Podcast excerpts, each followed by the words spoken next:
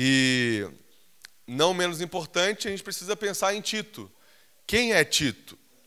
A primeira coisa que me chamou a atenção é porque o nome dele na Bíblia em inglês é Titus, né? O nome do meu diretor. Aí eu agora estou confuso agora. Toda hora que eu penso Tito, eu lembro do meu diretor. Eu não queria fazer isso, que estraga a minha leitura de Tito. o nome dele é Titus. Aí toda hora que eu vejo Tito, eu lembro de Titus. Mas enfim, é, Tito é um homem que aparece algumas vezes na Bíblia óbvio no Novo Testamento, e provavelmente um homem que se converte em uma viagem missionária de Paulo. Até mesmo pelo fato dele chamá-lo de filho verdadeiro, nos versículos que a gente leu. A gente vai ver a Bíblia falando sobre Tito em Gálatas, em Corinto ou em Coríntios e em Timóteo. Tito é comentado, é falado nesses livros. Nós acreditamos que ele se converte lá, lá naquele trecho. Vou pedir para os irmãos abrirem Gálatas, capítulo 2. Vou abrir aqui, Gálatas. Gálatas 2.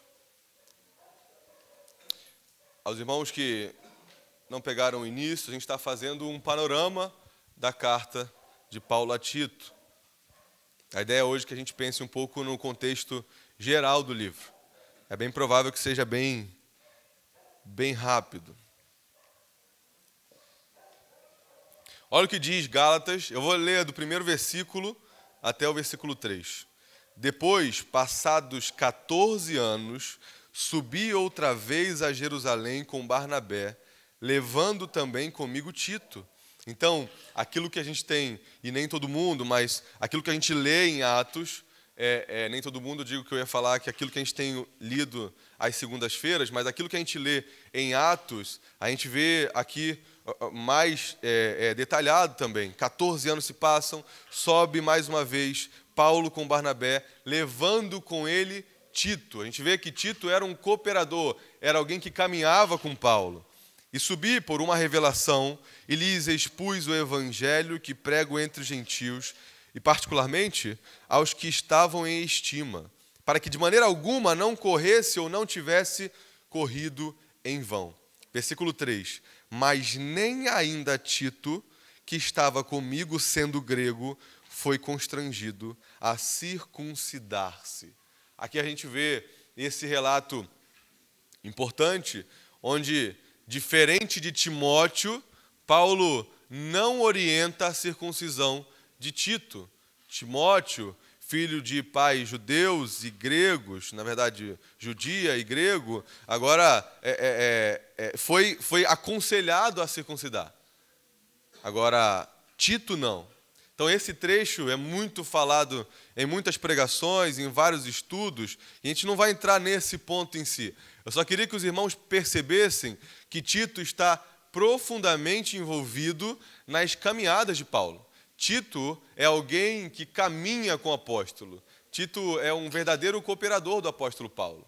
E, é importante a gente pensar isso, porque a gente já começa a entender aquilo que está acontecendo nessa carta. Quem está recebendo essa carta do apóstolo Paulo é alguém que caminha de perto, muito próximo do apóstolo. O que nos chama a atenção no primeiro momento já da carta.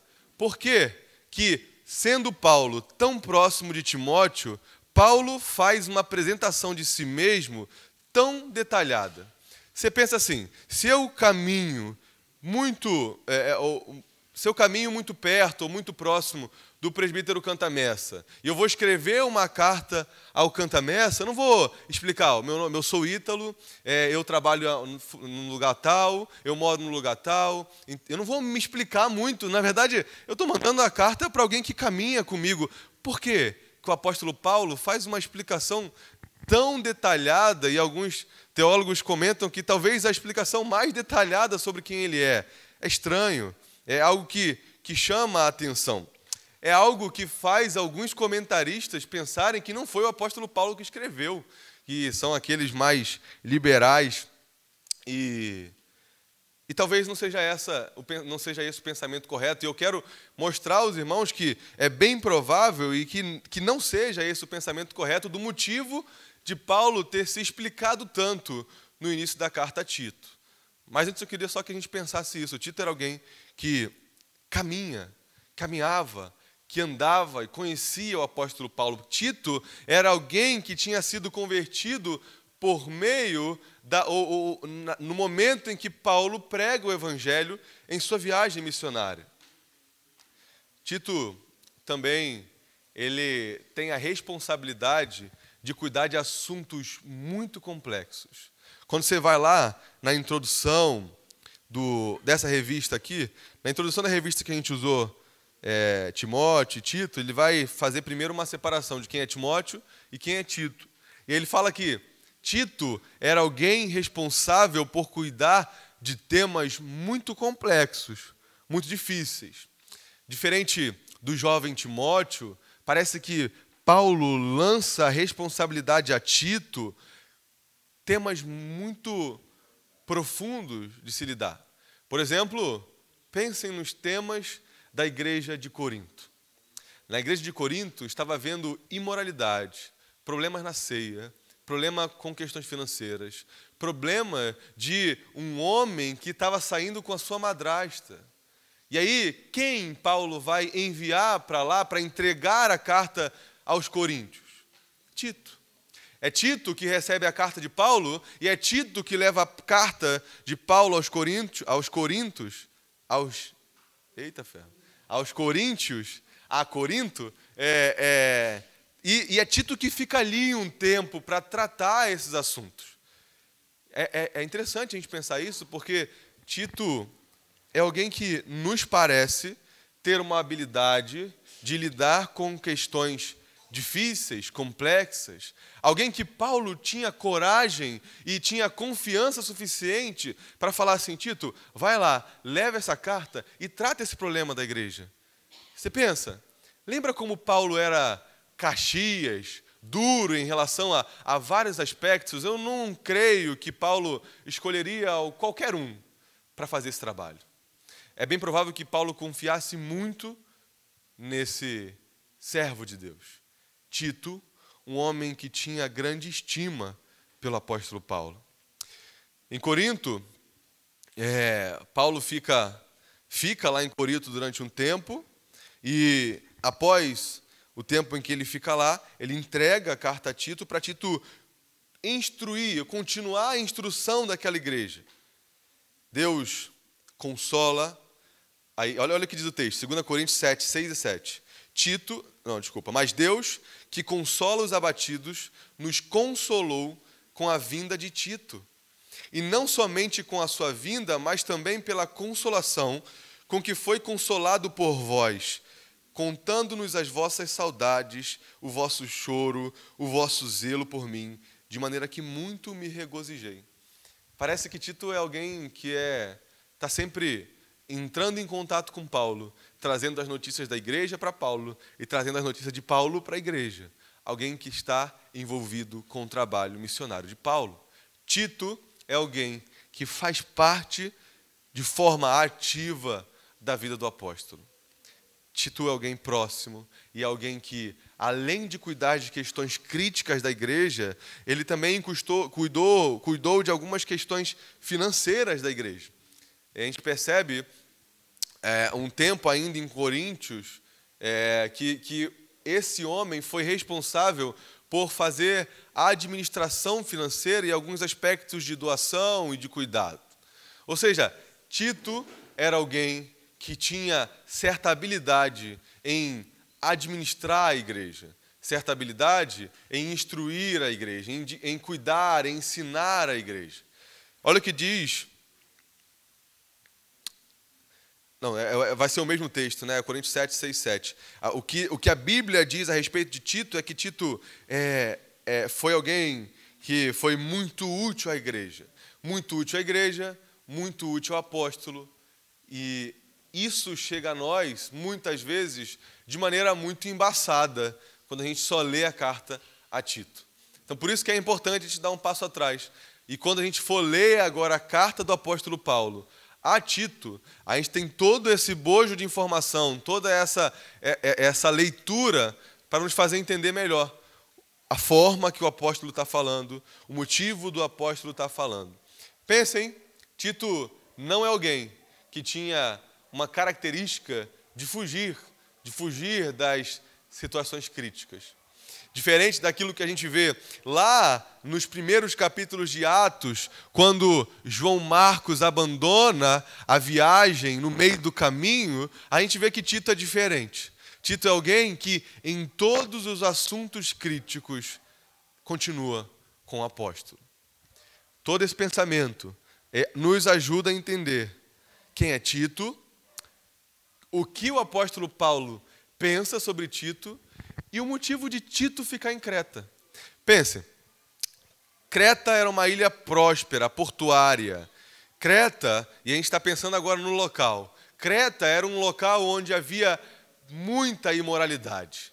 Creta era um local onde possivelmente os cristãos que estavam lá eram cristãos que vieram depois do que aconteceu em Pentecostes.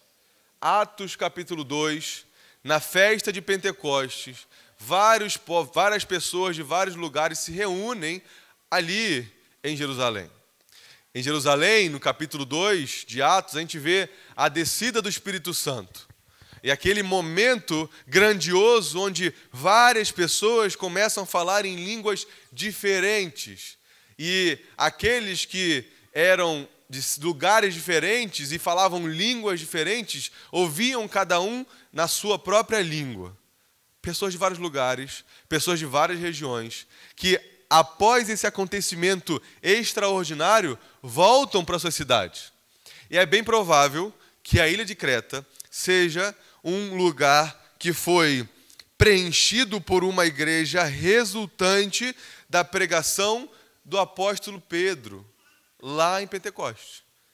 Uma igreja que se converteu após esse acontecimento em Pentecostes. Existem outros pensadores é, é, de teologia que entendem também que Creta pode ter sido evangelizada pelo próprio apóstolo Paulo. A maioria é, costuma trazer a ideia de que são judeus que voltaram da, do acontecimento de Pentecostes.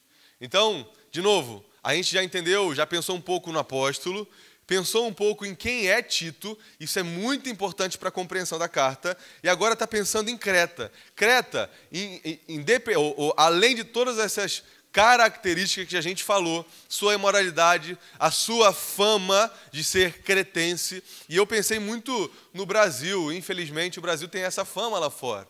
É, eu pensei muito quando estava lendo sobre Creta.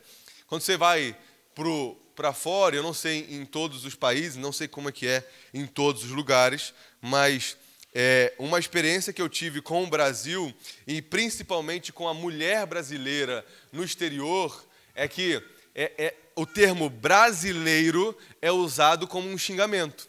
Igual era usado para os cretenses, esse aqui é um cretense, eu já ouvi várias vezes quando estudava fora, é uma brasileira. Uma festa que a gente estava, falou assim, tá, uma menina falou, você está pensando que eu sou o quê, brasileira? E eu fiquei assim, caramba, cara, olha a fama que a mulher brasileira tem aqui. E eu vi isso dentro de uma festa mesmo, todo mundo na festa da faculdade, conversando. E aí, no meio de uma conversa que eu não lembro qual foi, a menina falou assim, você está pensando que eu sou o quê? Você está pensando que eu sou uma brasileira? E aquilo me fez pensar muita coisa. Eu falei, caraca, olha como é o pensamento do português em relação ao brasileiro. E aí eu lembrei disso quando eu estava lendo é, é, sobre o que, que é. O que, que é, ou qual é o pensamento do povo cretense. Cretenses. Era uma forma de xingamento. Eles são cretenses, mentirosos, gananciosos, avarentos.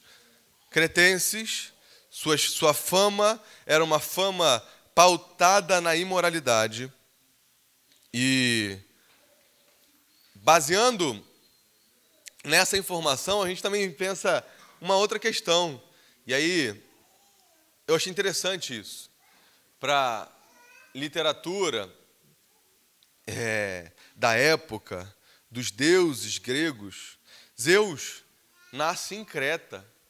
E é interessante a gente pensar como isso impacta na cidade. É ali que nasce um dos deuses mais adorados daquela região.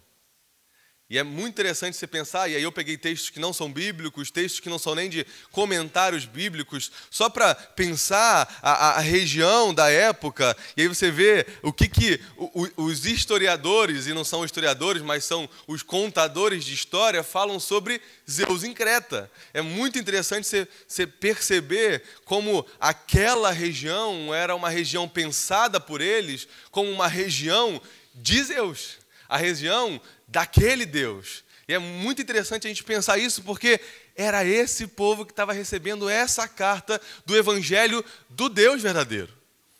Para a gente parece brincadeira, para a gente vai quem é Zeus? Mas Zeus é, é alguém muito importante para aquele povo. Zeus e os deuses gregos, eles formavam o imaginário daquele povo.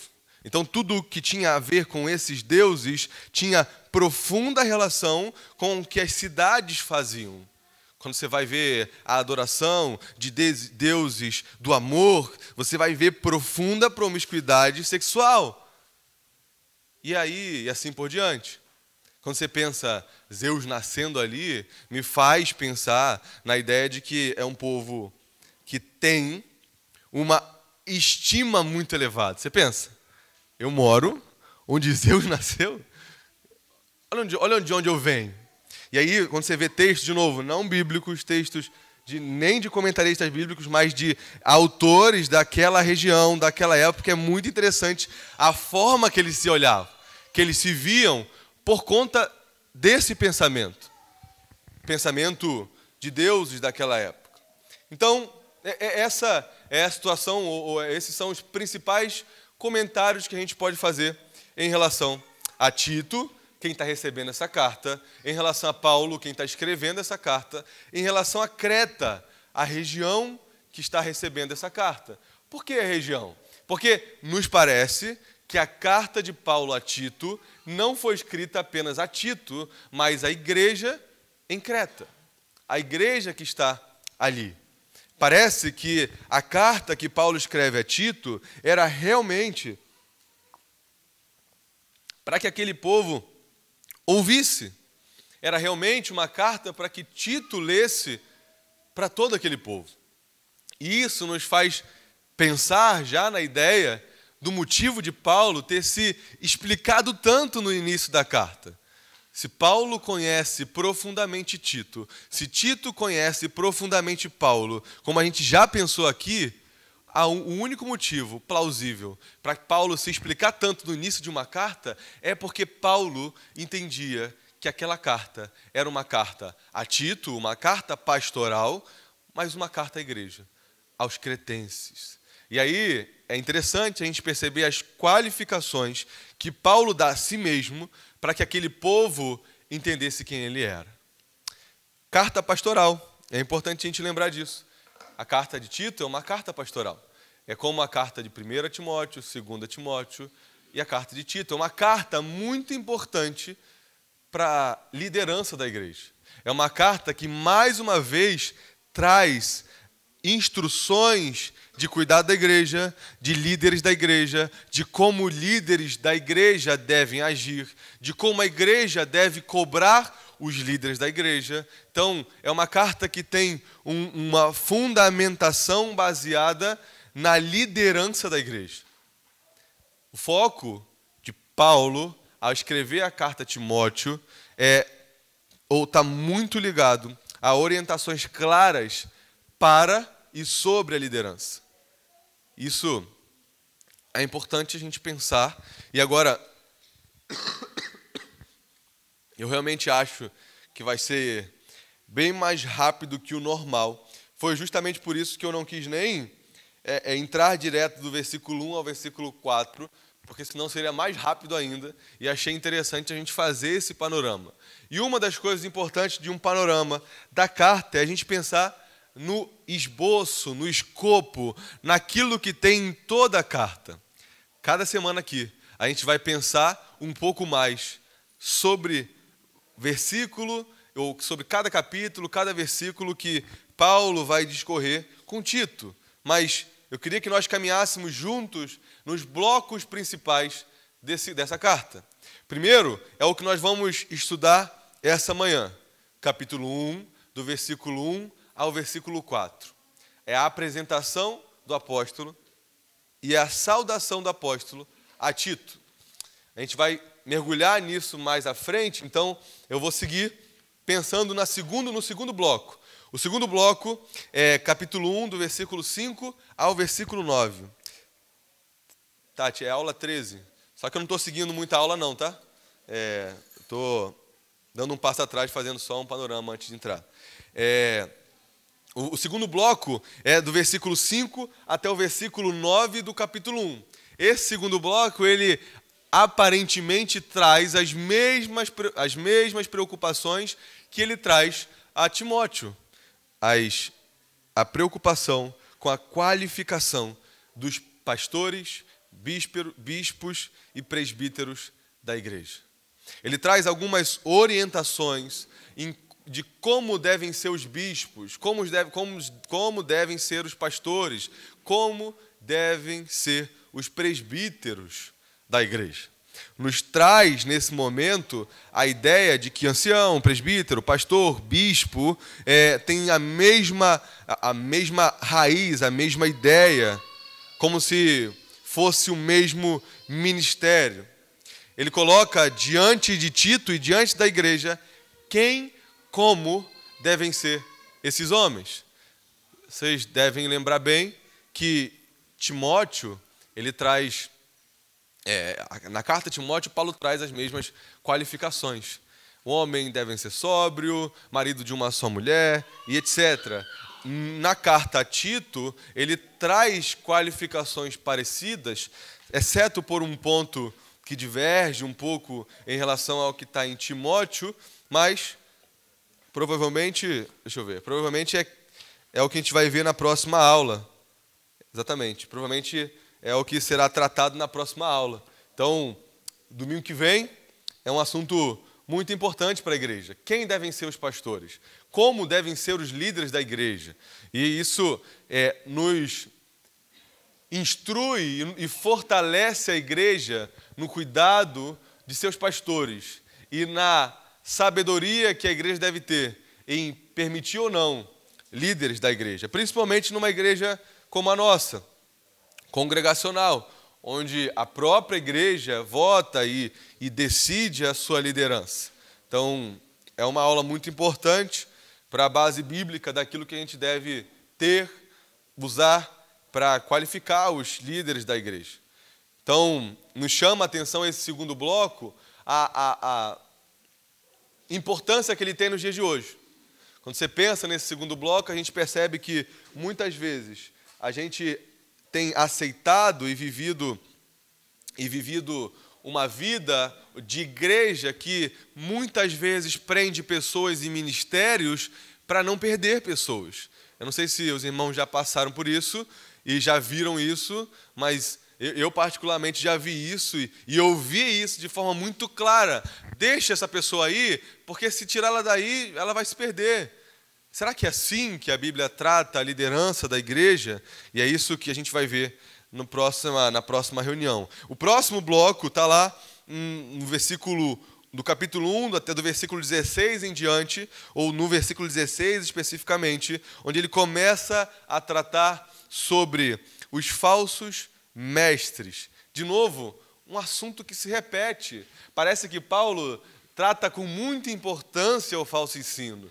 E a gente vai ver isso na carta aos Coríntios, aos Coríntios, na carta a Timóteo, na carta a Tito, e aí em várias cartas, que não só Paulo trata, mas o apóstolo João e outros. Ele não tinha piedade em combater o falso ensino. Assim como Paulo não tinha piedade em combater o falso ensino, nós também não deveríamos ter. Não deveríamos aceitar que falso ensino entre na igreja de Cristo, porque é por meio do falso ensino que a igreja enfraquece e enfraquecida morre. Paulo tinha muita seriedade no tratar com a igreja. Paulo olhava para a igreja e para o ensino da igreja com muita seriedade. o outro bloco, o quarto bloco, seria o capítulo 2 de Tito, onde ele vai falar sobre a prática da palavra de Deus, ou o que a palavra de Deus resulta na prática do crente. Então, como em vários lugares em Tito acontece em Tito, em Creta acontece a mesma coisa, homens e mulheres que compreendendo a palavra de Deus não vivem conforme a palavra de Deus. E aí o apóstolo ele vai combater esse comportamento trazendo aqui a característica do servo como é, e ele vai trazer da mulher, do homem, é realmente um livro muito prático em relação à vida cristã. Como deve ser um homem, como deve, como deve ser a mulher, como a mulher deve tratar as mulheres solteiras, como devem viver as mulheres casadas, como devem viver as mulheres solteiras, e ele vai destrinchar isso para poder, de alguma forma, instruir o povo de Creta. Lembrem-se, o povo que tinha fama de imoralidade, fama de corrupção, fama de serem mentirosos. Trazer essa parte mais prática era muito útil para a igreja em Creta. Muito útil por aquilo que eles viviam, não só na igreja, mas na região que eles viviam. Então, o fato dos servos de Deus terem uma conduta diferente depois de serem convertidos por Deus, traria louvor a Deus. Porque vocês imaginem, um povo em Creta vendo um povo diferente no meio deles, que não mente, não adultera, não vive de forma dissoluta, vive de forma correta em relação à sua feminilidade e masculinidade, em seu cuidado com as finanças. Aquilo seria, de forma positiva, um, um, um, uma forma de anunciar os frutos do Evangelho de Deus.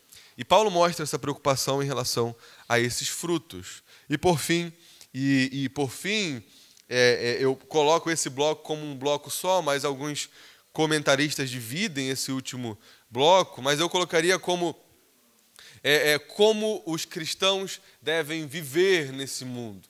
Tem alguns pastores que colocam com o nome o papel social do cristão, mas de alguma maneira o fato é que Paulo ele se preocupa agora com o, o, o homem aqui nesse mundo, ainda que seja que sejamos homens no sentido de seres humanos, de outro ou criados para a eternidade, para um mundo ou para a cidade de Deus, nós ainda vivemos aqui no mundo. E como deveríamos viver nesse mundo em relação às nossas responsabilidades na terra.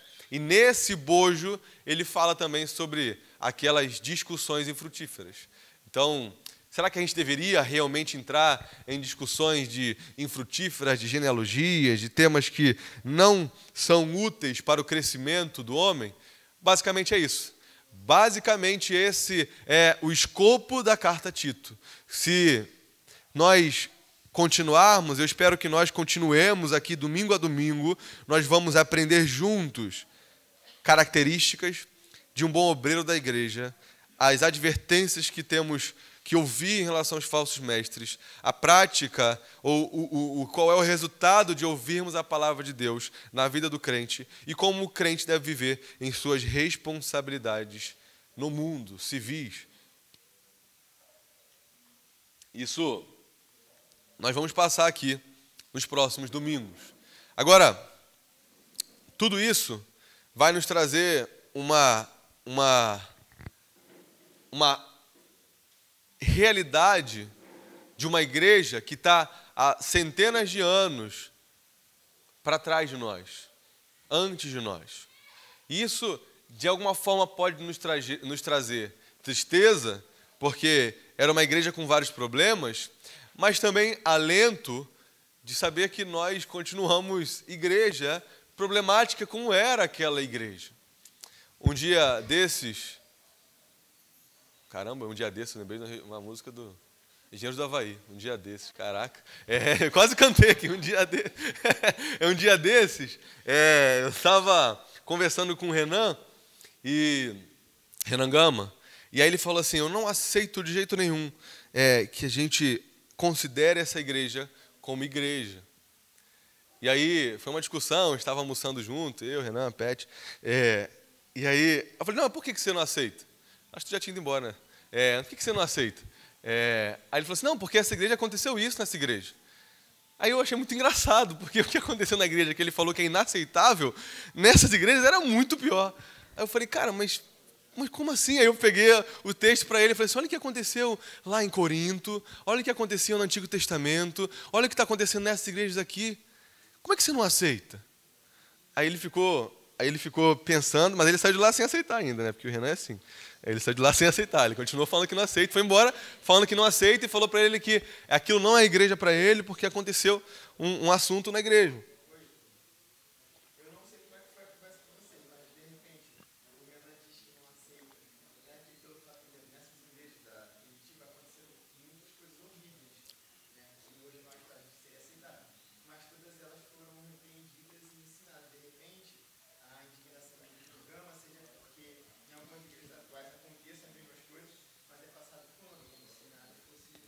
Concordo se fosse isso, mas não é.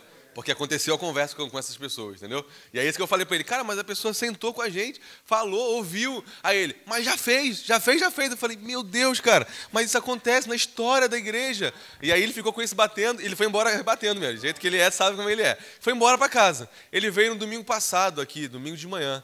Não sei quem foi que deu a aula, eu não pude vir. É, e, e ele me mandou um áudio assim que acabou o EBD. Não sei, não sei mesmo quem foi, se foi o Cantamessa, se foi o André. Foi o, foi o André? E aí ele mandou um áudio, tem até um áudio dele aqui. Ítalo, caramba, muita coisa séria acontece com a igreja. Assim tá no áudio dele. Muita coisa séria. E assim, é verdade mesmo, cara. A gente não pode fazer isso. Aí ele mandou um áudio assim gigantesco. Aí eu falei, por que que aconteceu a ele? Caramba, na aula foi trazendo vários assuntos pesados demais do Antigo Testamento. Até brinquei com ele, falei, cara, mas eu falei a mesma coisa a ele, mas eu não te ouvi não. Eu ouvi, eu ouvi aquilo ali e foi muito, muito ficou veio no meu coração. Aí a gente conversou sobre isso. Então assim, de alguma forma isso não nos deve fazer pensar, pode acontecer tudo na igreja, é óbvio que não. Pelo contrário, aqui é alguém que está sentindo dor, alguém que chora, alguém que sofre por uma igreja que sofre por conta do pecado. Mas nos traz também um pensamento de que a igreja sempre foi e sempre vai ser, por ser composta de homens pecadores, problemática. Existem pecados dentro da igreja. E o problema é se a gente não tratar o pecado, como o Jeff falou. O problema, e é isso que esse texto também vai trazer, é, é quando a liderança da igreja tem medo de falar com o irmãozinho que dá muito dízimo, tem medo de, de, de, de, de confrontar um irmão que é um irmão que, que traz muita gente para a igreja. E não sei se para vocês isso é muito fora da realidade, mas para mim, não, isso acontece em muitas igrejas. Isso é o problema. Mas a verdade é que a igreja tem problemas, e muitos problemas. E a gente precisa, de alguma forma, lidar com isso de forma bíblica e real. A Bíblia, ela não, ela não tira da pauta a problemática da, da, do próprio ser humano. Isso traz para mim a ideia de que a Bíblia é verdadeira. Ela não esconde, ela não apaga, não tira o adultério de Davi, ela não tira os erros de Moisés, mas é Moisés, o grande profeta, aquele que falava com Deus diretamente, aquele que trouxe a lei de Deus.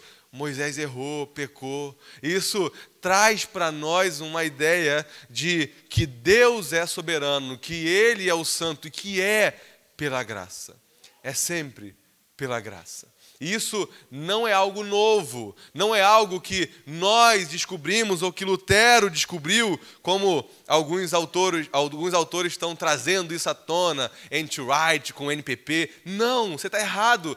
Os, os judeus já percebiam a ideia de que a graça de Deus salvava o homem apesar do homem. Isso traz para nós um pensamento profundo sobre igreja, sobre o que é igreja e sobre o que aquela igreja está passando. Agora, olhe, primeiro, o livro de Tito nos traz uma possibilidade de revigorar líderes. Muitos líderes de igrejas hum, perdem o foco do ministério simplesmente porque começam a buscar conselhos seculares e não bíblicos. E quando buscam conselhos seculares e não conselhos bíblicos, conselhos que vêm da própria Escritura, podem perder então a, a alegria, porque começam a olhar ou a se ver como CEOs, como diretores da igreja, como aqueles que têm o objetivo de expandir a igreja, de fazer a igreja crescer. Mas será que é esse o objetivo do líder? Será que é esse o objetivo do pastor? Dessa forma, quando o líder da igreja tem como base da sua fé e do seu ensino ensinos seculares e não bíblicos, como foi falado aqui é, em, na penúltima reunião de EBD, é, quando eles não entendem que tudo que o homem precisa moralmente e espiritualmente está na Bíblia, ele enfraquece a igreja. Quando o líder não entende que tudo que o homem precisa moralmente, espiritualmente está na Bíblia, esse líder enfraquece, enfraquece a igreja. Nós precisamos apenas das Escrituras. As Escrituras são suficientes para salvar o homem e para instruir um homem em toda boa obra. E isso nós vemos de forma muito enfática, muito profunda e muito realista nas cartas pastorais. Por fim, a importância desse livro para os dias de hoje é: nos últimos dias nos últimos tempos viriam falsos mestres, falsos profetas. Eu duvido que alguns de nós poderia levantar a mão hoje e dizer: Eu não vejo que existem falsos mestres hoje. Eu duvido, é impossível. É só ligar o seu celular, entrar na internet, você vai ver falsos mestres.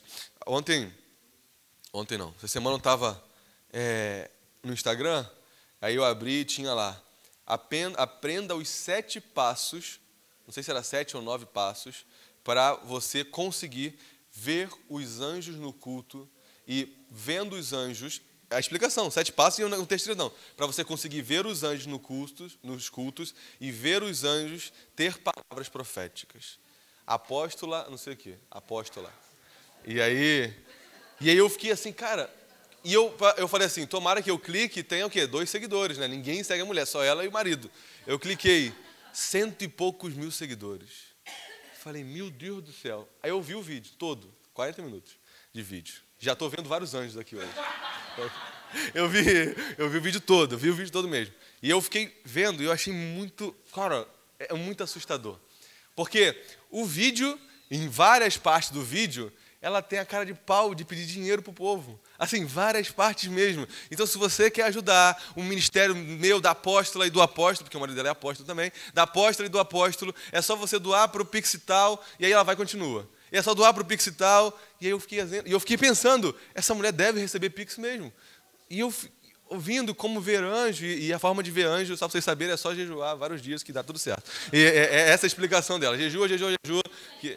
Não, não faz o Pix não, já sei, já. Se vocês quiserem saber, é só isso. Mas assim, isso aconteceria, e não só aconteceria, mas existiriam pessoas que aceitariam esses ensinos, porque afaga o próprio ego. Porque quando você vê, e é interessante você pensar isso, quando você vê algumas pregações que trazem a ideia de, de prosperidade, que você vai crescer, fica muito na cara. Mas essa pregação dessa mulher, que eu tenho até medo de falar que é pregação, essa palestra dessa mulher, ela fala assim para você ser um homem de Deus, uma mulher de Deus. Na verdade, não é para você ganhar nada. Ela realmente fala de, de, ser homem de Deus. Ela realmente fala que o que importa é estar próximo de Deus. Ela realmente fala que o que você quer é ser alguém que pode ser chamado de servo de Deus. Em nenhum momento ela fala de riqueza. Em nenhum momento ela fala de ganhar nada. Em todo momento em que ela está falando ali, ela fala: você não quer ser como Davi, como Josué, como Jesus. Então você tem que fazer isso.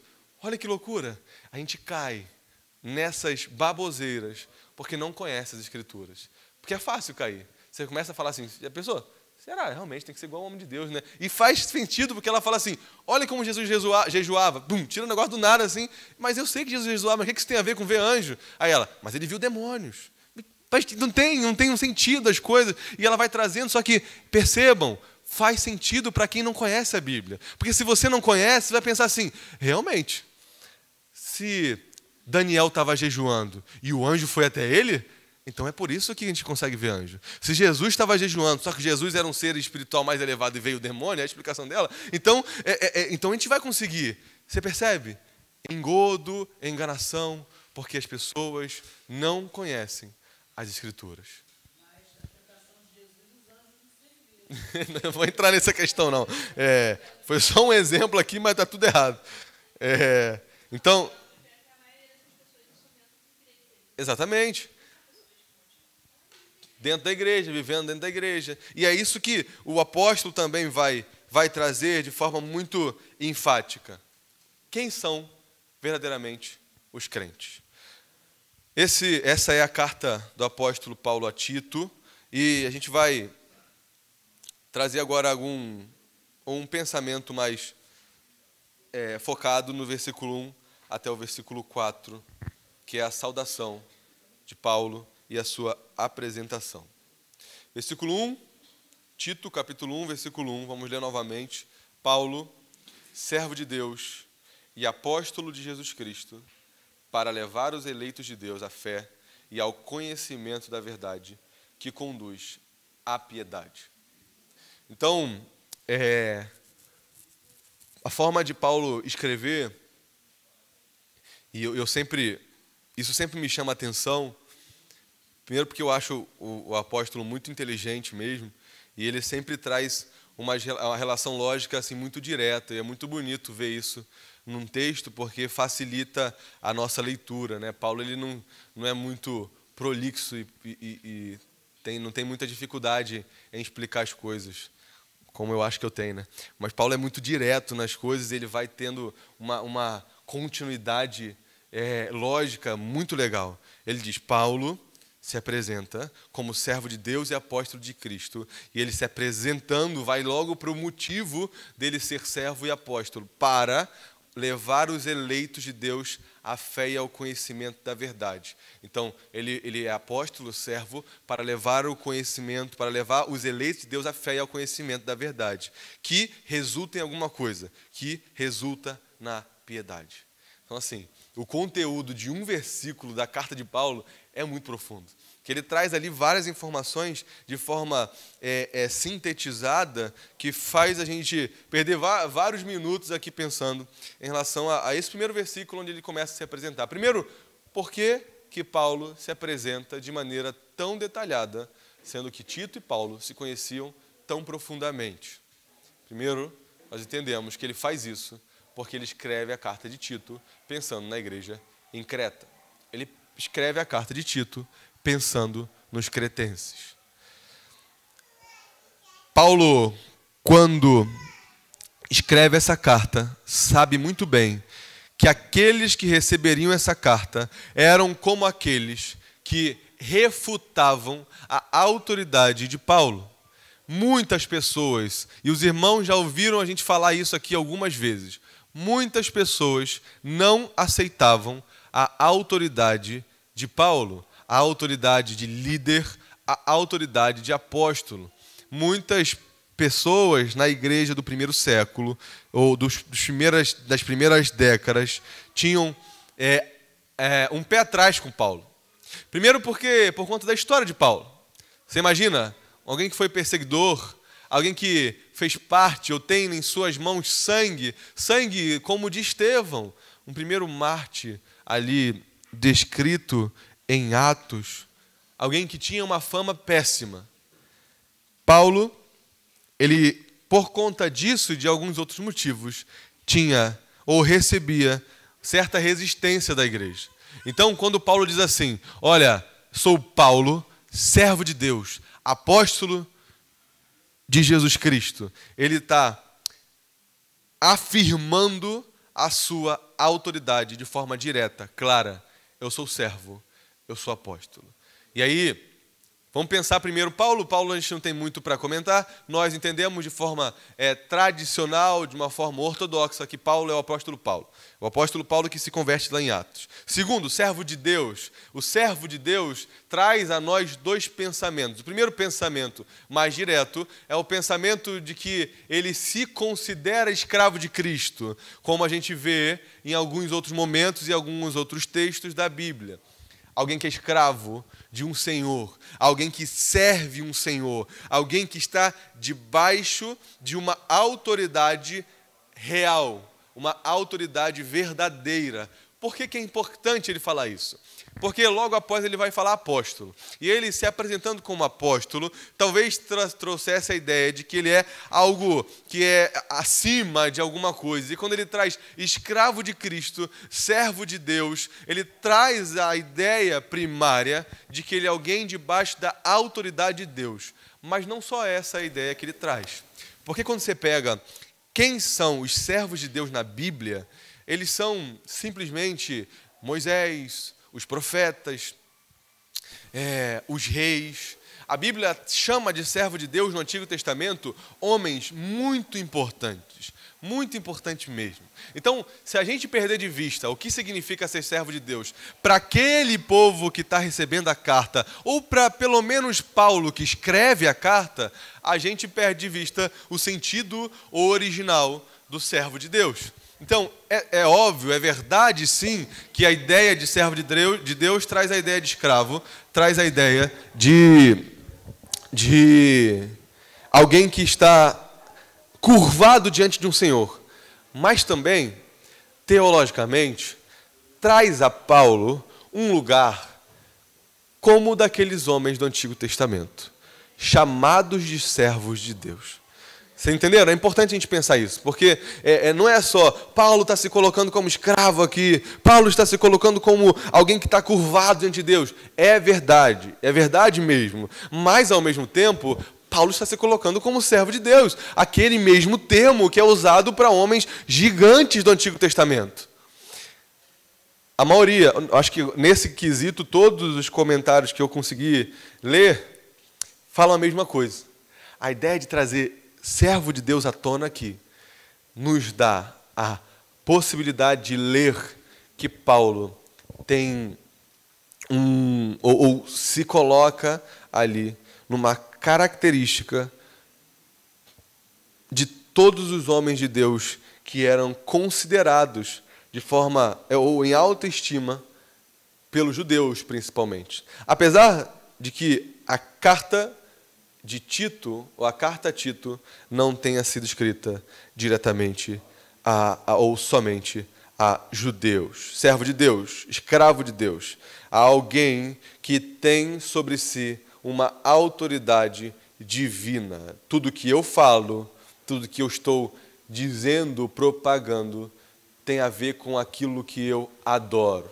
Paulo está dizendo: o que sai da minha boca, o que sai da minha pena, é algo que vem de Deus, não só de mim, de Paulo, mas de Deus, o eterno Deus, ou o eterno, como a gente vê no Antigo Testamento. E apóstolo de Jesus Cristo. Apóstolo, apóstolo que significa mensageiro, alguém que tem a, a, a característica de, de trazer a voz de Deus, a mensagem de Deus na terra.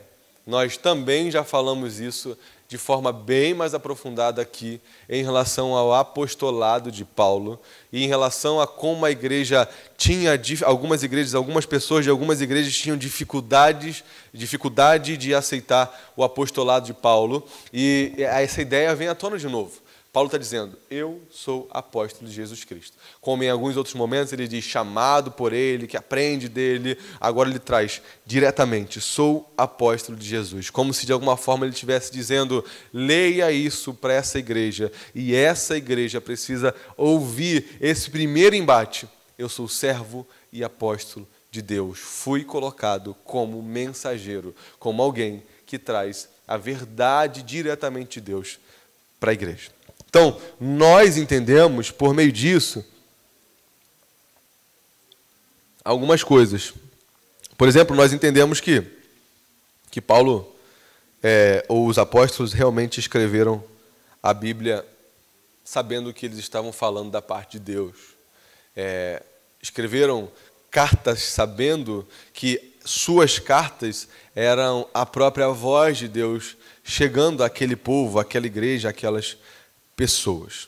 Então, esse primeiro bloco, a gente já pensou Paulo, servo de Deus e apóstolo de Jesus Cristo. E aí a gente segue pensando nos no que ele fala do motivo dele ser apóstolo e servo, para levar os eleitos de Deus à fé e ao conhecimento da verdade. Pode falar, irmão.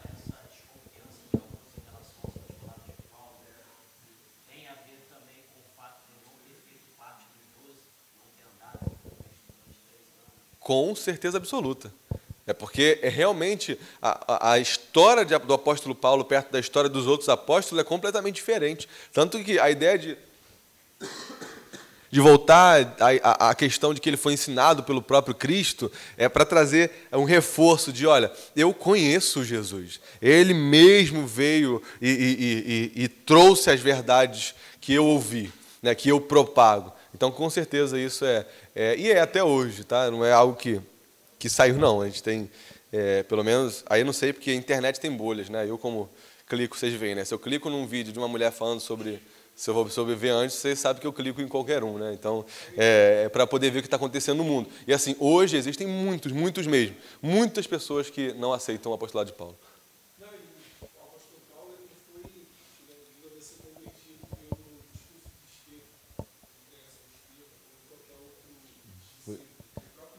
Jesus pregando né, para ele, falando diretamente com ele. Exatamente.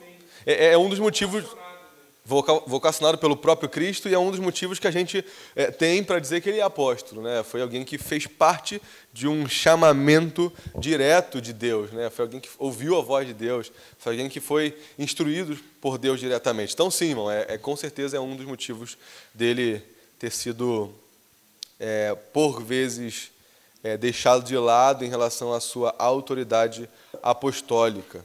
Então, primeiro a gente pensa, quando ele traz a ideia de servo de Deus, apóstolo de Deus, e, e começa a se explicar muito, ele está dizendo para a igreja quem ele é, e agora ele diz o que ele faz. Então, é bem direto o texto, né? Para levar os eleitos de Deus à fé. Agora, é bem direto, mas aqui é bem importante, né? Qual o motivo de Paulo ser apóstolo? Primeiro, ser apóstolo implica em trazer a mensagem. Então, ele não precisa dizer, eu anuncio a mensagem do Evangelho. Ele disse, eu sou apóstolo, e apóstolos anunciam mensagem. Qual a mensagem que Paulo anuncia? O Evangelho. Então, está implícito aqui que o que Paulo faz é anunciar a mensagem do Evangelho. Paulo anuncia a mensagem do Evangelho, e ele diz, para levar os eleitos à fé. Então, Paulo deseja ou faz isso para que pessoas sejam convertidas. Que pessoas? Quem falou? Os eleitos. As eleitas. O que Paulo está dizendo aqui é algo que, que é muito importante para a nossa teologia. Quando nós pregamos o Evangelho, ou quando Paulo pregava o Evangelho, ele prega o Evangelho para que os eleitos sejam salvos. Olha que não tem como fugir dessa realidade. Existe no meio dessa frase a ideia de que há um povo que Deus escolheu antes da fundação do mundo, que Deus escolheu de antemão para si e que por meio da pregação esse povo iria crer em Deus. Eu estava, durante a semana, ouvindo uma pregação e eu tento. É, eu não fico ouvindo só as pregações malucas, não, tá, gente? Vocês estão aí, vai ficar tão preocupados comigo. Eu ouço, a maioria das vezes, pregações saudáveis, mas eu ouço algumas malucas mesmo só para só para saber, é, me atualizar para ver como é que está a loucura do mundo, mas eu fico vendo mesmo. E, é, e aí, eu estava vendo uma pregação que foi muito legal sobre Tito, numa, numa assembleia é, bem pentecostal mesmo, e eu achei muito legal, muito legal mesmo, porque o pastor, é, ele trouxe toda a ideia de Tito, fez o esboço, comentou algumas coisas que eu comentei aqui, e em um dado momento, nesse versículo 1, ele diz assim: é, é, Paulo, servo de Deus e apóstolo de Jesus Cristo, para levar os eleitos de Deus à fé e ao conhecimento da verdade que conduz à piedade. Aí, no meio da igreja, fala assim: Eu sei, irmãos, que talvez vocês tenham um problema com isso, mas eu não consigo fugir da verdade que Deus escolhe alguns para ele. Eu achei muito legal porque ele começa assim, eu sei que vocês vão ter problema, que estão ouvindo isso aqui, e aí ele, mas eu fico, aí ele fala assim, ele começa a explicar muito. Eu fico lendo vários textos, eu não consigo fugir. Está escrito o tempo todo, Deus traz para si seus eleitos. Eu achei bem sincero da parte dele e pregar isso. A igreja lotada, lotada mesmo. E a igreja, aleluia, aleluia. Aí ele, vocês entenderam, irmãos? Deus chama para si os seus e ele, é, é, e ele escolheu os seus diante da fundação do mundo. E a nossa função é pregar, mas não sou eu que converto. Quem converteu foi Deus antes mesmo de eu pregar. Ele falou, aí ele começa a explicar, ele fala assim, e ele fala certo. Mas o caminho da conversão do homem é a pregação. Não, ele pregou, o que é verdade mesmo, e teve coragem de falar isso, provavelmente num lugar onde as pessoas não acreditam nisso, né? E é isso que o texto está dizendo. Olha, Deus salva os seus eleitos por meio da pregação do Evangelho. Primeiro ponto: existem os eleitos, existem as pessoas que Deus predestinou, que Deus preparou de antemão, que Deus escolheu de antemão. Quando você vai ler a carta aos Romanos, especificamente capítulo 7, 8, 9, aqueles trechos ali, você começa a ver que Deus escolhe um povo para si. Mas não só a carta aos Romanos. Quando você lê a conversa de Jesus é, é, em suas pregações, quando ele, de, quando ele diz: Todo aquele que o Pai me der virá a mim, e aqueles que vierem a mim, de maneira nenhuma lançarei fora. É, aqueles que o Pai me der. O Pai de antemão escolheu. O Pai antes da fundação do mundo, escolhe para si, ou mata o cordeiro eternamente, para que um povo que é seu seja salvo. Isso é o primeiro, esse é o primeiro pensamento. A primeira conclusão lógica é que eu não preciso pregar. Não é isso que você pensa direto assim? Então não preciso pregar. Eu preciso pregar porque se Deus escolheu os seus, para que eu vou pregar? E a gente precisa repetir isso várias vezes, porque isso é um problema de muita gente que entende a eleição, mas não entende completamente a eleição. Porque a forma que Deus chama os eleitos também está determinada. Qual é? Pregação do Evangelho. E mais uma vez a gente vê isso aqui, ele diz: Paulo, servo de Deus, apóstolo de Jesus Cristo, para levar os eleitos de Deus à fé e ao conhecimento da verdade. Ou seja, de alguma forma ele diz: Eu prego para que eu leve essas pessoas para que eles se convertam. Mas no meio da sentença ele diz: para que os eleitos se convertam. Então eu prego, eu falo, eu proclamo a boa mensagem, mas somente os eleitos irão se converter. A questão é: você sabe quem são os eleitos? Não sabe. E como você não sabe, você prega para quem? Para todo mundo. Então, essa é, é, é, essa é a forma correta da gente pensar em evangelismo, a gente pensar em, em, em, soteriologia, a forma que Deus salva o homem. Deus salva o homem por meio da pregação do evangelho, sim. Mas Deus escolheu o homem antes de que o homem nascesse. Deus escolheu o seu povo para si. E escolheu a forma. Deus escolheu tudo, Deus sabe de tudo. Ele escolheu quem seria salvo, ele escolheu a forma que seria salvo, e ele sabe de todas as coisas. Essa é a verdade, nós não conseguimos fugir disso e a gente pode lutar contra isso, a gente pode odiar isso, a gente pode duvidar disso, mas é algo que é repetido várias e várias vezes nos textos sagrados. A irmã levantou primeiro.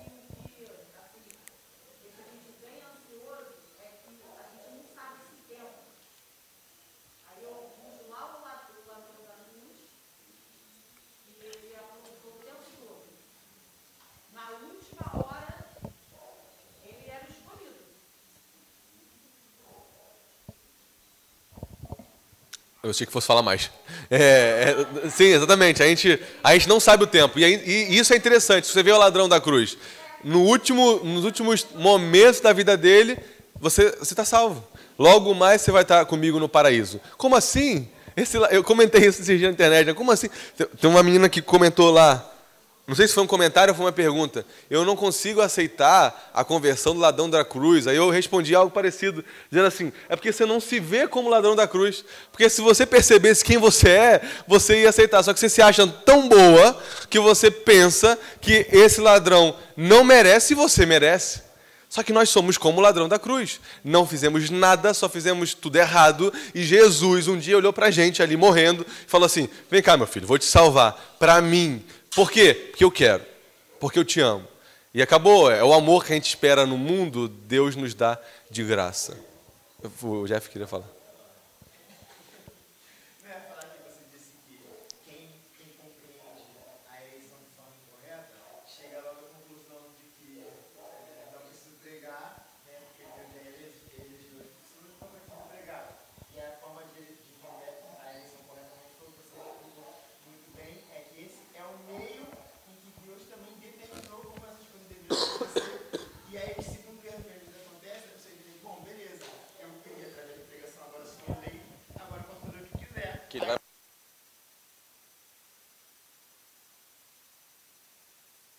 Exatamente. Spoiler. Exatamente, spoiler. Trouxe um spoiler, né? Obrigado. Era o final do versículo. Fala, meu irmão.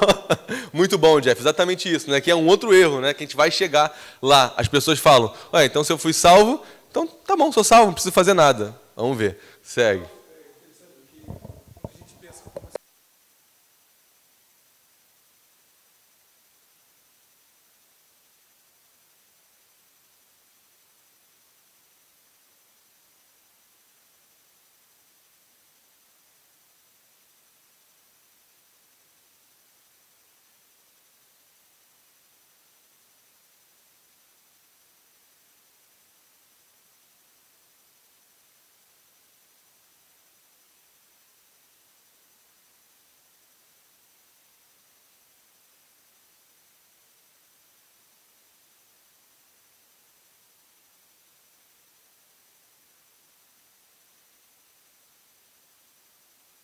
Uma teologia é, manchada, né, deturpada. E a gente, às vezes, vai deixando esse negócio entrar, né? Às vezes a gente acha que a gente faz, está ganhando alguma coisa, é, vale. Ah, eu tô, tô, mais próximo de Deus, aí agora não, acho que agora eu vou para o céu mesmo. Então, assim, exatamente, baseado na performance, né?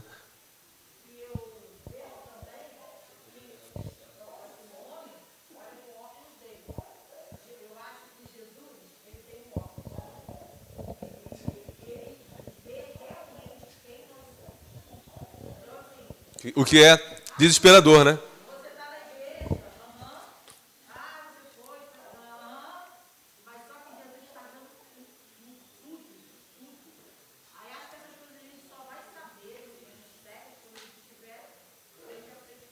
Legal. E, e, assim, essa fala às vezes traz uma ideia de calma, mas não deveria, né? Fala assim, ó, Jesus sabe quem eu sou.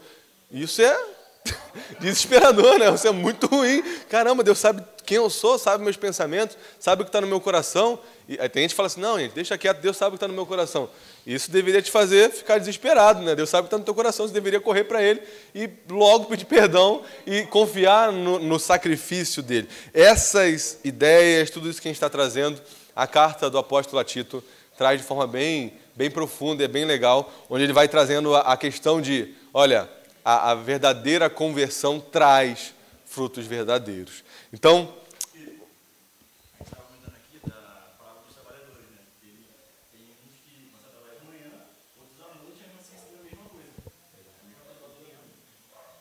verdade. E aí,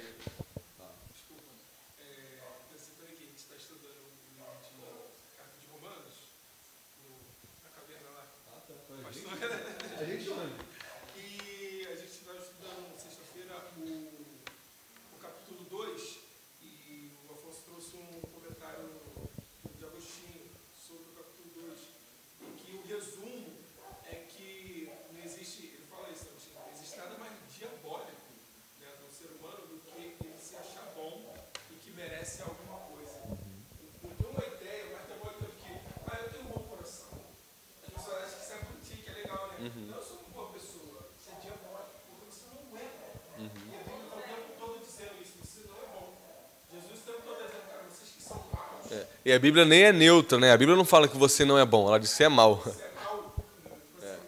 Você é uma carta branca, branco, você vai nascer. Não, você já nasce perverso. Uhum. Então, essa ideia de que, ah, não, sou uma boa pessoa. Não, fulano é uma ótima pessoa, só não é crente. Todo mundo é bom. Uhum. Então, o parâmetro é sempre horizontal, quando deve ser vertical. Exatamente. Legal, legal. Fala, Daniel.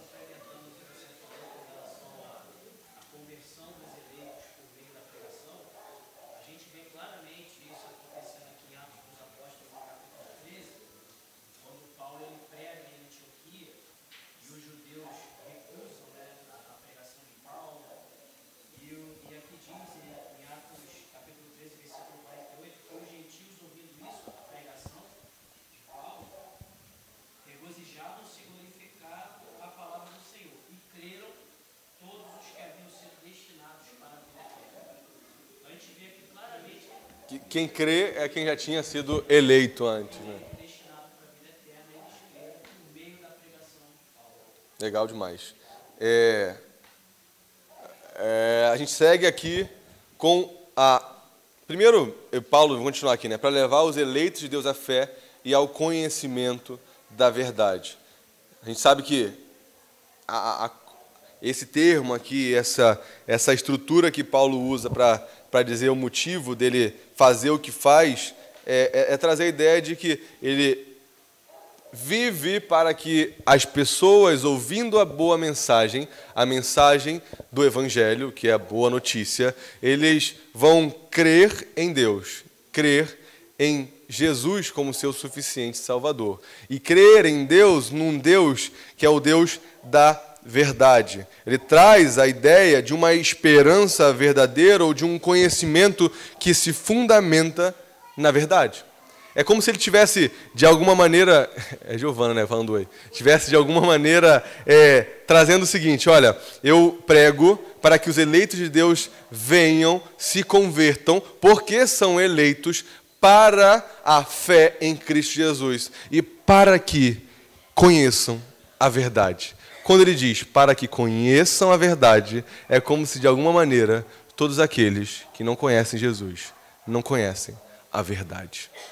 Isso é muito pesado. Para nós, que a gente está no século 21, pós-modernos, a gente não liga muito para a verdade, não. É, a gente, na verdade, fala até que a verdade é relativa. Mas para aquele povo era algo estranho, porque ele está dizendo mais uma vez algo que Jesus falava a verdade, a verdade com, com V maiúsculo. Olha, é nele que está a verdade. Então, é por meio dele que você conhece a verdade. Então, infelizmente, a gente não dá muita bola para a verdade, não deveria acontecer isso, mas deveríamos buscar a verdade a todo custo, a verdade importa, e em buscando a verdade, certamente vamos passar por Cristo Jesus. Porque Ele é a verdade. Ele é o caminho da verdade. Então, o conhecimento da verdade, que é a própria mensagem do Evangelho, é trazida pelo apóstolo Paulo por meio do seu ministério, e essa verdade e essa fé, esse entendimento e é racional, esse entendimento ou essa compreensão espiritual que a gente recebe de Deus, nos conduz a quê? A piedade. Primeiro problema: se Deus escolheu um povo para si, eu preciso pregar? Sim, porque essa é a forma que Deus decidiu trazer o seu povo. Segundo problema: se eu sou povo escolhido de Deus, eu preciso continuar vivendo em santidade? Sim, porque o povo de Deus foi escolhido e santificado, e é santificado para quê? Para toda boa obra. É isso que o texto bíblico diz: salvos para toda boa obra. Lê lá a carta aos Efésios, capítulo 2. Fomos salvos para toda boa obra. Fomos salvos para demonstrar ao mundo a santidade, a beleza, a verdade de Deus. Então, quando alguém diz assim, salvo uma vez, salvo para sempre, é verdade? É verdade. Eu não posso dizer que é mentira. Se eu sou salvo uma vez, eu não tenho como ser dessalvo. É, não tem como ser é, perder essa salvação. Isso é uma verdade que eu não consigo fugir. As Escrituras trazem isso o tempo inteiro. Mas isso não quer dizer que se eu sou salvo uma vez, eu faço o que eu quiser para sempre. Isso, na verdade, está dizendo assim: se você foi salvo, você vai viver como salvo. E se você não vive como salvo, talvez você nunca foi salvo uma vez. Talvez nunca foi salvo uma vez.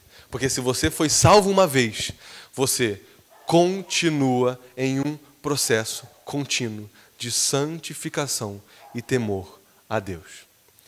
Entende? Então, quando alguém me pergunta assim, salvo uma ou quando alguém nos pergunta, salvo uma vez, salvo para sempre? Sim. Então, eu vou fazer o que eu quiser. Então, você não é salvo. É só isso. Se você quer fazer o que você quiser, é porque você nunca foi salvo nenhuma vez. Entende? É, é, diferente, porque o salvo implica em um santo, alguém que busca a santidade, alguém que chora quando peca, alguém que sofre quando está distante de Deus, alguém que pode até em certos momentos odiar Deus, mas quando está distante de Deus, diz como Calvino dizia: Deus, estou debaixo da sua mão pesada, mas ainda bem que é a sua mão. Olha que interessante, eu estou sofrendo, mas ainda bem que é com o Senhor. Davi fala algo parecido também, né? Eu falei Calvino, mas Davi fala algo parecido. Então, olha que interessante. O salvo é alguém que foi salvo para piedade. E aí, isso deve nos fazer tremer de medo, de temor, porque isso deve nos fazer perguntar: eu sou ou fui realmente salvo? Porque se você foi realmente salvo, você é realmente salvo. Você não tem como perder isso. Aí você vai se perguntar como? Olhando para os seus frutos. Olha para os seus frutos e veja se aquela mente invejosa aos poucos tem sido, aos poucos tem sido é, é, é, cutucada por Deus e você vivendo em comunidade, porque é a forma que Deus cura, nos cura dos nossos pecados, confessando uns aos outros e a Deus, se isso não tem sido é, diminuído a ponto de você não ser mais invejoso, será que a sua soberba, a sua imoralidade sexual, a sua promiscuidade, será que a sua falta de fé, será que os meus pecados de estimação continuam ali? E, e, e isso não me indica de alguma forma um, alguém que não foi salvo de verdade? É por falta de perguntas como essa que a gente tem aceitado qualquer pessoa viver de qualquer maneira na igreja.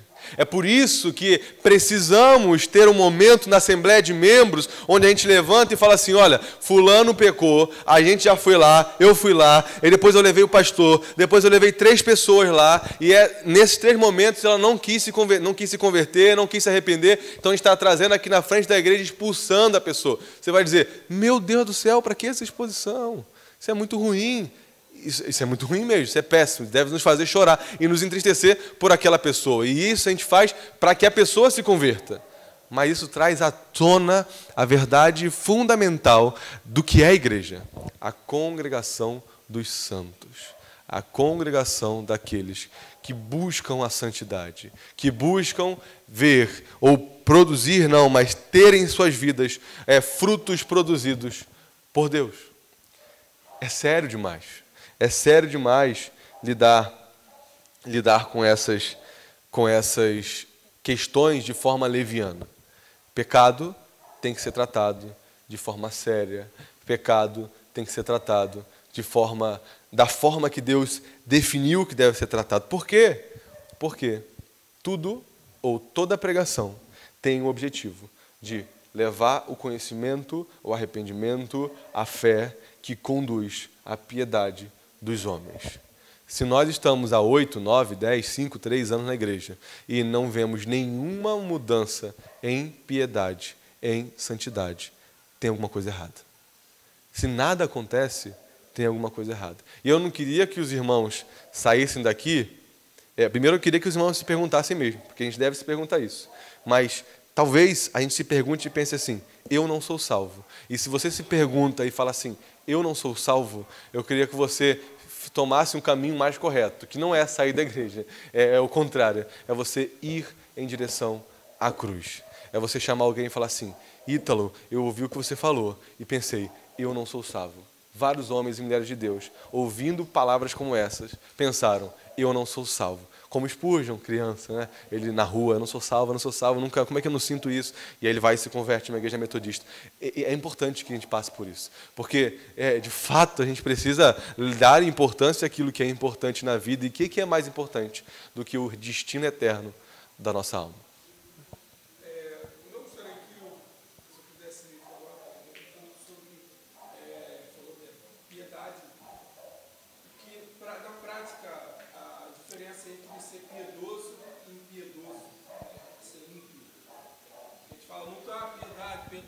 Piedade, tá, mas na prática, o que é ser uma, uma mulher, um cristão, né?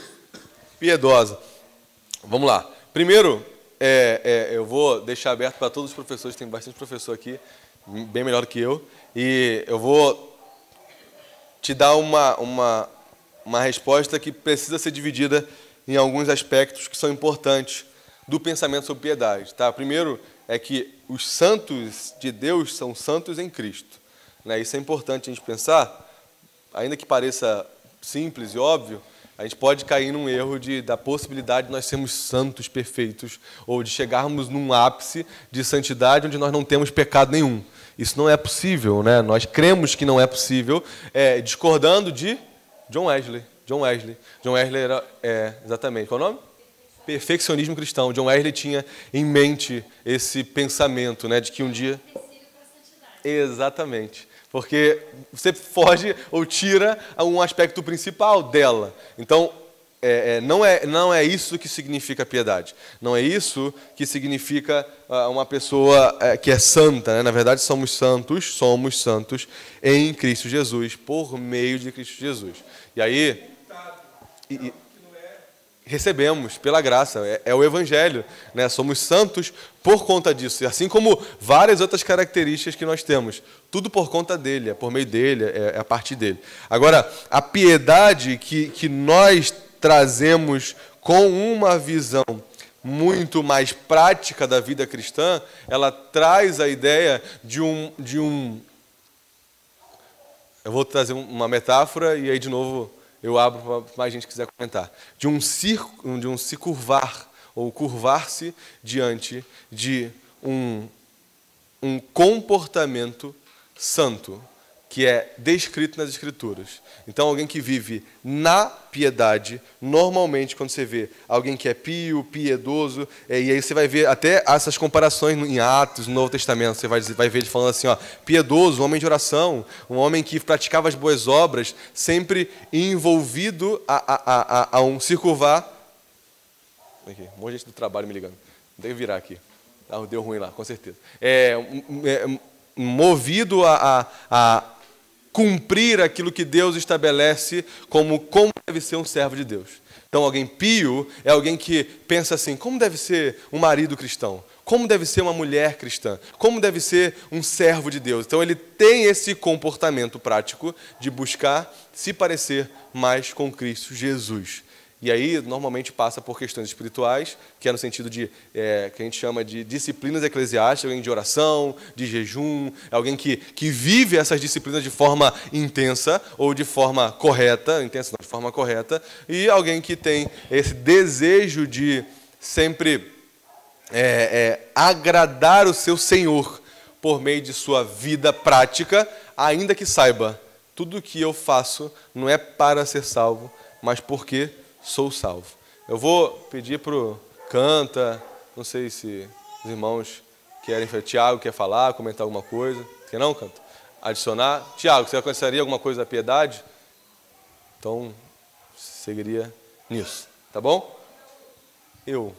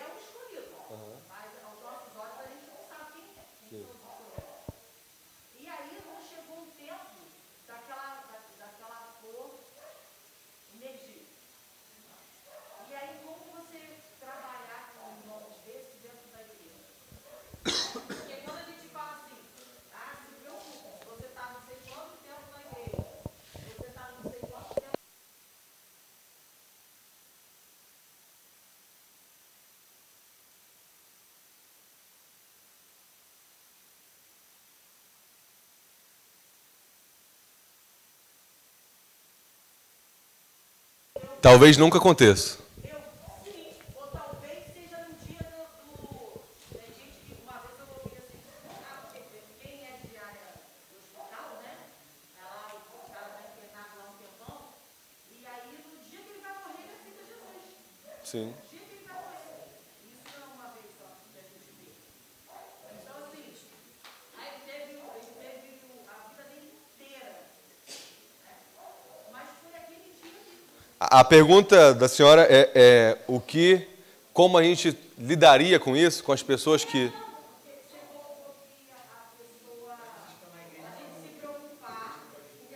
Ah, tá. É, é. Então, assim, vamos lá. Vamos, aí entendi agora a pergunta. Primeiro, primeiro comentando sobre frutificar. Na verdade, se ela não se converter, ela não tem como frutificar mesmo, né? Então ela nem, nem salva é. é. Talvez ela nunca seja. É o segundo ponto. Talvez ela passe a vida inteira na igreja e não foi serva, não foi crente, não era filho de Deus. Também pode acontecer. Então, assim, é, porque senão a gente tem uma esperança, às vezes, que é humana, mas não é verdadeira, né? Que a gente não sabe. Não é porque todo mundo que está aqui está aqui, em algum momento, não, talvez em algum momento vai descambar de vez, vai embora, nunca mais vai voltar. E, e talvez vai continuar e vai morrer, a gente vai fazer até o sepultamento da pessoa e nem era, é, como se fosse crente, falar, "Ah, daqui a pouco eu te vejo, e esse não for, espero que não. É, então, assim, não era, mas é, então, esse é um ponto que a gente precisa pensar. Agora, qual é o tratamento que a igreja precisa ter com essas pessoas, se elas, de forma visível, porque tem coisas que são invisíveis, tá? Tem pessoas que não são crentes e que a gente não vê aqui, não é crente, a gente não sabe o coração dela. Mas as coisas visíveis, Deus nos instrui, nós não somos Deus. Eu concordo com a senhora, não somos deuses, não somos Deus. Mas aqui nós temos a função de obedecer a Deus naquilo que ele definiu em relação ao cuidado da sua igreja.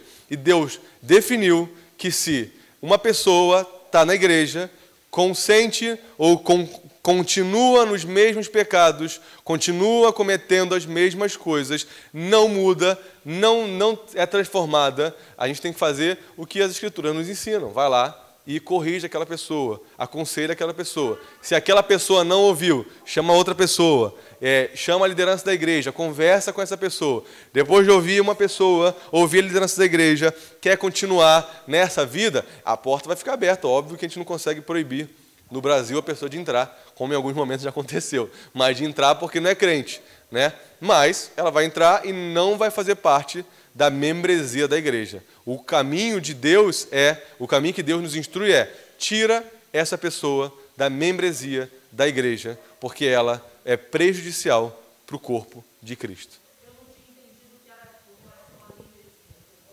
Ah, tá, legal. Não, legal, pergunta boa, legal, interessante. Sim, sim, legal.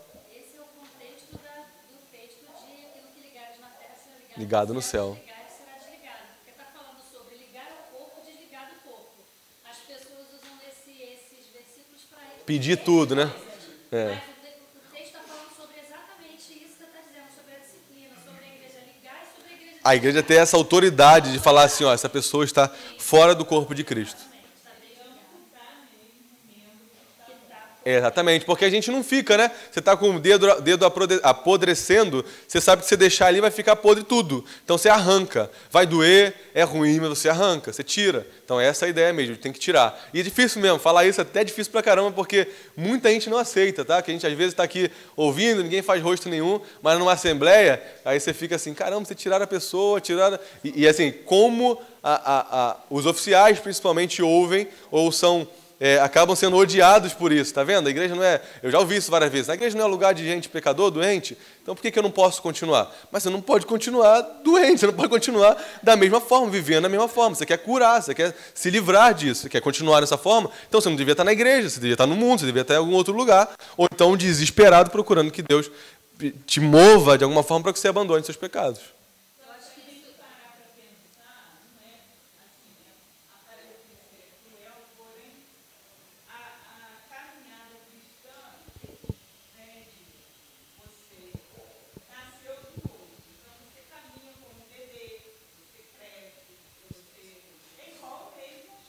Sim.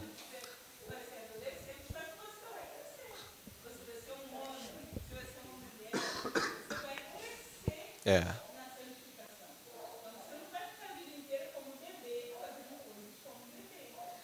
E, e isso traz a ideia para a gente falar assim, ó, eu preciso crescer, não, preciso, não posso continuar. Também traz uma outra ideia importante, que as pessoas elas nasceram de novo agora. Então elas vão passar por dificuldades que às vezes tem gente que tem essa ideia, tem que excluir todo mundo. Aí o cara vem, pecou e você fala, tem que tirar da igreja. Mas não é isso também. Não é isso que a gente está falando aqui. Estamos falando de pecadores impenitentes, que querem continuar no pecado, querem continuar nessa vida. Então, há um processo, como a irmã falou, de crescimento. E esse processo de crescimento tem que acontecer na igreja. Se a igreja não reforça de forma prática, na liturgia, nas reuniões, esse comportamento de cuidado com a santidade da igreja, essa igreja não está cumprindo o seu papel de manter a igreja de Deus santa. Exatamente. Tem um monte de gente. Persistente. Né? É até porque o, o- é que eu falo, é bom, bom, é. A pessoa pode ser até reincidente, porque é um pecado que ela sofre, que ela chora e que ela não quer, que ela odeia, que ela luta há anos. Isso pode acontecer. E ela ainda ser crente. Mas a pessoa que fala assim, eu sei que é pecado e eu quero continuar fazendo. Eu, olha aqui, você não deveria é, viver com essa pessoa por conta disso, mas eu quero viver. Então, entendeu? A pessoa não está caindo, ela está vivendo, amando aquilo. Amando aquilo, ela odeia aquilo que Deus ama.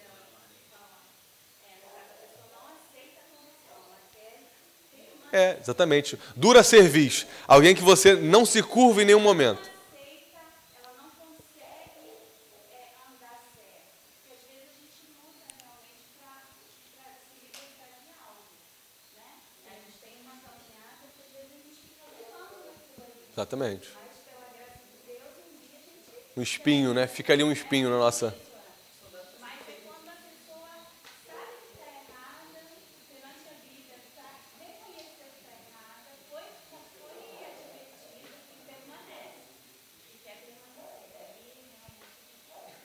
Tá, e. E. Vou. Fala aí, fala. Tem um Jeff, vai. Vamos que a gente tem que fechar. Não lembrei. Ah, uma, assim, uma coisa, voltando só um pouquinho, eu ia falar duas coisas, mas era na sequência, mas você falou que do, da, da- de como é o processo, a Tati falou dessa conversão, de como é a caminhada cristã, e uma forma errada, eu acho, de ver o ladrão, assim, existe uma forma errada de ver a conversão através do ladrão da cruz.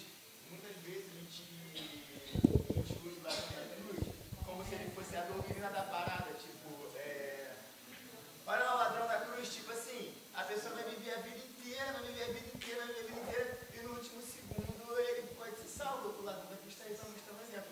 O, o- a melhor forma de ver o ladrão da cruz é, mo- é provar que a salvação está na mão de Deus. No, o soberano Deus pode salvar o cara no seu último segundo de vida ali, e ele morar no céu, porque a salvação está no Senhor.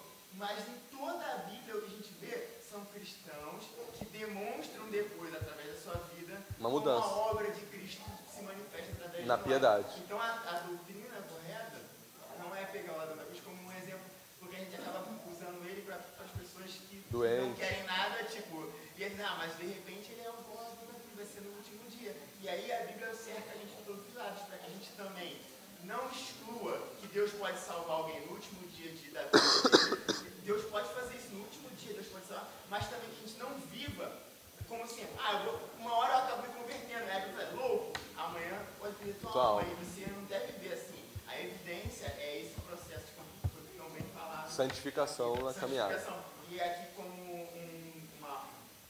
como a gente, a, a vida cristã é uma caminhada, eu já estou na igreja há, muito, há muitos anos. Eu nasci em berço evangélico, minha mãe era na igreja neopentecostal. Minha caminhada está aí há um bom tempo, fui da igreja batista, presbiteriana, e agora eu estou aqui. E eu sempre luto com o pecado recorrente da pornografia. É, eu sempre luto contra isso. E existem momentos que eu estou grandão,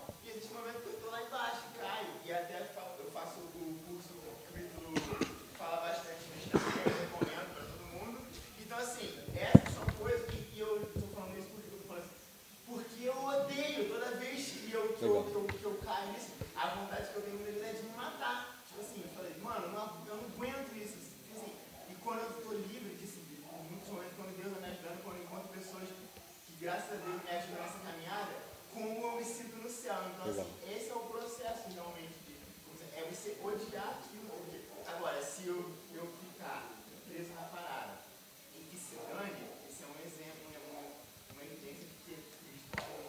não se transformou, né? Muito legal, muito legal mesmo. É, muito legal mesmo. Preciso.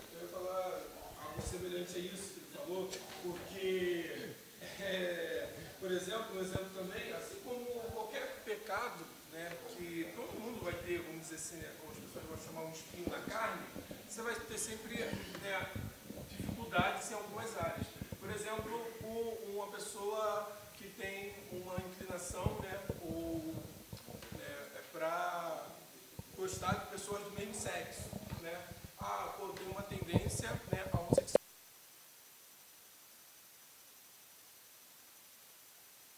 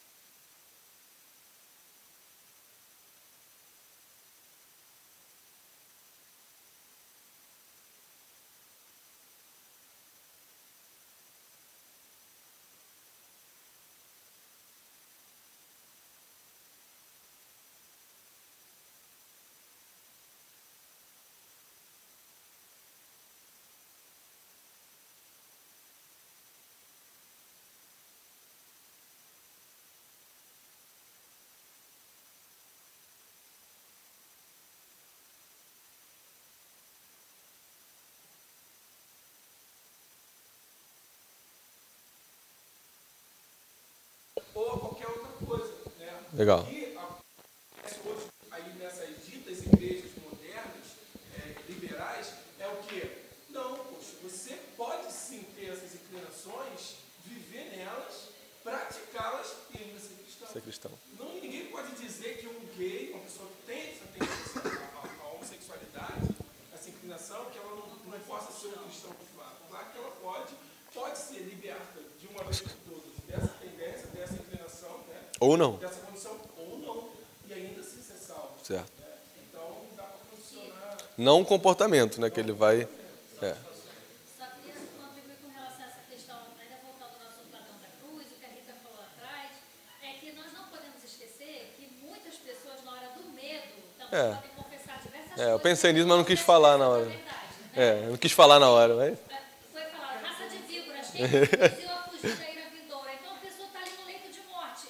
Meu Deus, se, se isso aí que estão falando for verdade, se o inferno existir, não, eu não quero ir. Nem sempre No final, que tiver avião caindo, ateu da, da Senhor me ajuda. Exatamente, a exceção não pode ser tratada como regra. Como A regra. é uma vida piedosa, Legal. Deixa eu. A exceção que confirma essa. Exatamente. No caso, então toda, todo o, a- o que o Evangelho mostra pra gente é que a conversão é uma vida piedosa. A exceção ali confirma que uma outra forma, que é a forma da pregação de uma vida piedosa, é a regra. É a regra, exatamente. Eu vou seguir, senão a gente tem que fechar já. Fala, irmã, pra gente fechar aqui. Bem rapidinho, eu acredito que o joio sempre vai viver no meio do trigo. Com certeza.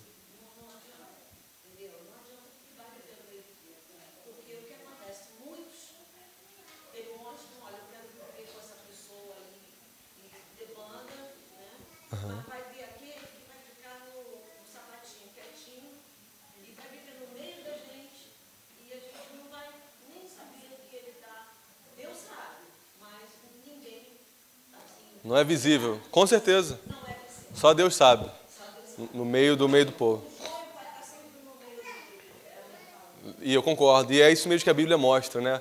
É, é, pessoas que vão ficar ali, é, lobos em pele de cordeiro, fingindo, se escondendo, mas na verdade nunca, nunca foram crentes, né? Eu vou terminar, gente, vou seguir até o versículo 4. Eu acho bem provável que na próxima semana tenha que só voltar do 2 ao, ao 4 para para comentar, mas ele diz no versículo 2. A gente viu aqui toda a parte é, é, inicial de Paulo, dizendo sobre a fé, a verdade, o que é o resultado da salvação, que é a piedade, uma vida piedosa, santidade, e é isso que a gente deve buscar na nossa história, não é pelo pastor, pela igreja congregacional, pela nossa vida. Eu preciso chegar hoje em casa e perguntar: será que eu sou salvo? E se eu sou ou não, eu vou, eu vou conseguir ver isso nos meus frutos. Será que eu vivo em busca da piedade, da santidade, do perdão? Será que eu vivo com inveja, com angústias desnecessárias, com soberba, vaidade, desejo? Então, todos esses pecados que foram